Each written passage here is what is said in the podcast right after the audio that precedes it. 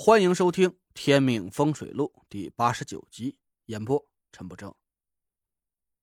嗖的一声，黑气逼近，老鼠感觉到了死亡的气息，它拼命的挣扎着，却被刀子死死的钉在地上。老鼠发出了几声绝望的哀嚎，那团黑气猛然扑在老鼠身上，喵！一声凄厉的猫叫响起来。整个屋子里都回荡着令人毛骨悚然的叫声。蜡烛散发着浓郁的黑烟，挡住了黑气的视线，他暂时没有发现水果刀的气息。黑气正在撞在水果刀的刀刃上，顿时就被打散了。一股黑烟从刀刃上四处飘散，慢慢的消失在视线里。我松了一口气。一屁股坐在沙发里，潘浩看着我。完事儿了。我点点头，抹了一把汗。嗯，七阴煞局算是彻底结束了。走吧，让胡大头睡吧。潘浩扶着我下了楼，我坐在车里是浑身剧痛。走啊，去你店里搂搂不？潘浩问我，我无力的摇了摇头。不行了，不行了。赶紧送我回家吧，再耽误一会儿啊，我就要牺牲了。行吧，反正店里有亮爷照顾着，也不用你费心。我们回到小院里，潘浩把我架进屋，一把就扔在沙发上。哦，奥玉！我嚎叫起来：“你他妈想谋杀呀！我靠！”潘浩点了支烟，皱着眉头想了半天。这凡人煞局，设局人都必有所图。你说夏天给田家设了这么牛逼一个局，他到底图什么呀？我摇了摇头。这胡大头就是个棋子儿，他肯定是不知道的，除非夏天他自己说，不然呢，谁也不会知道。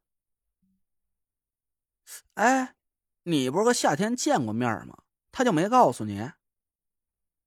我无奈的叹了口气，夏天确实告诉过我，但是他说他要给田家设下七阴煞局，是为了要我。这种疯话怎么能当真呢？陪我坐了一会儿，潘浩是待不住了，他拍拍屁股走了。我无聊的躺在沙发上，肚子饿的是咕咕直叫。我打开手机想点个外卖，突然屏幕一闪，一个电话打了进来。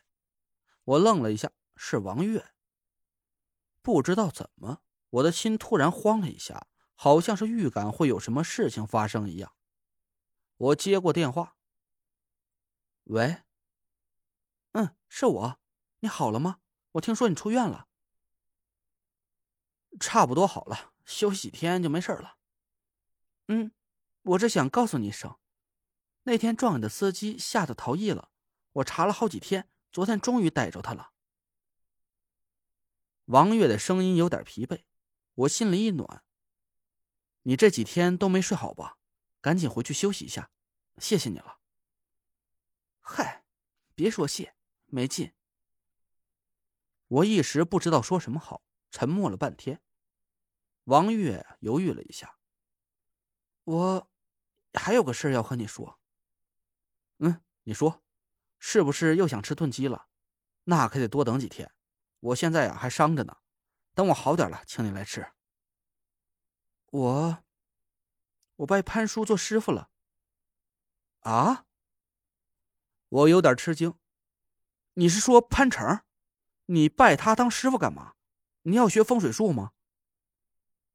王月沉默了半天，我突然听到电话那边传来搓鼻子的声音，他哭了。学风水不好吗？你对付阴煞的样子还挺帅的。你不是说我有学风水天赋吗？等我学会了，你就没法欺负我了。王月的声音有点发闷，我突然感觉有点不对，到底出什么事了？你怎么突然？嗨，没事儿。王月笑道：“现在按辈分讲，我得叫你师叔了。虽然我不算五魁门里的人。”但是按照五魁的规矩，咱俩就……我突然明白了王月的意思，我的心猛然颤抖了一下，隐隐有点作痛。王月这么做是想彻底断绝他心里的那点儿对我的想法。我苦笑道：“你这是何苦呢？”王月笑笑：“那天我见了他，也想通了。从你舍去了命救你媳妇的那一秒钟，我就知道该放下了。”我本来就不该出现在你俩的生活里，更不该去有些乱七八糟的想法。我这辈子就注定是一个人了，这样挺好。我不知道该说什么，只能叹了口气。王月笑了：“得了，别假惺惺的安慰我，我也不需要谁来可怜。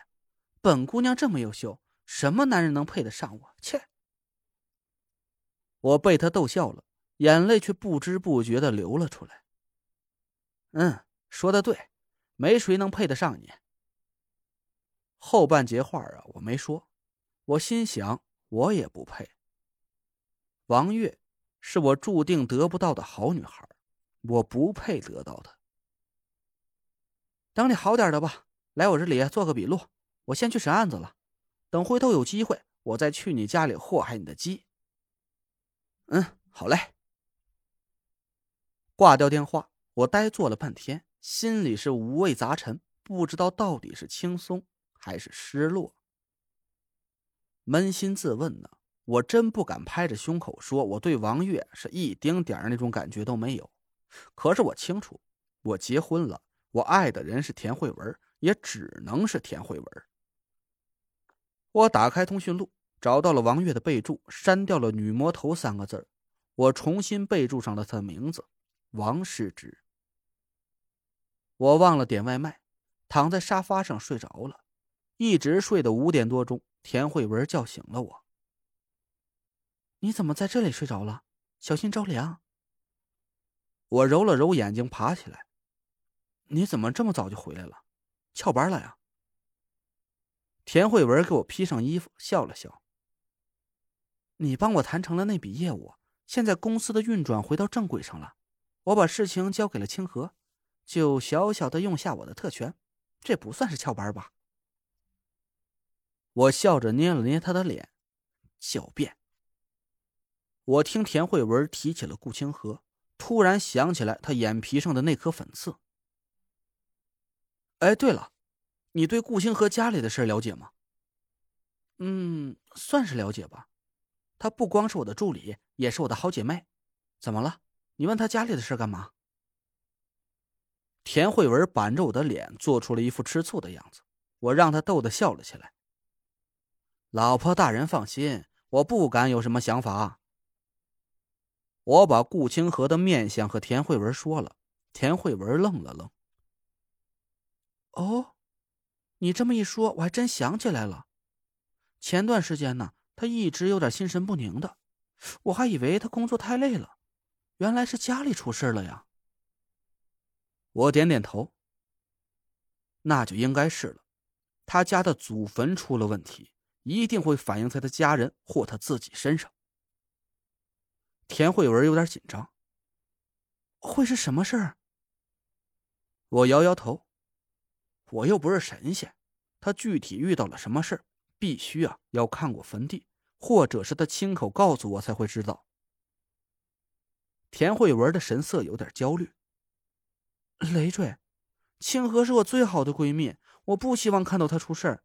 要是你能帮，一定要帮帮她。我笑着点头。别紧张，我看她的面相，她和她家里人最近不会有什么危险。等我恢复几天，就马上帮他解决。嗯，那我给你做饭去。田慧文往厨房走去。他好像想起了什么，又回到我的身边。怎么了？你，你闭上眼。干嘛呀？哎呀，就叫你闭上你就闭上。好，好，好。我依然闭上眼。突然，我感觉嘴唇一热。等我睁开眼的时候，田慧文已经蹦跳着跑开了。您刚刚听到的是《天命风水录》，我是主播陈不争。订阅专辑不迷路，麻烦您哎，再给我个关注。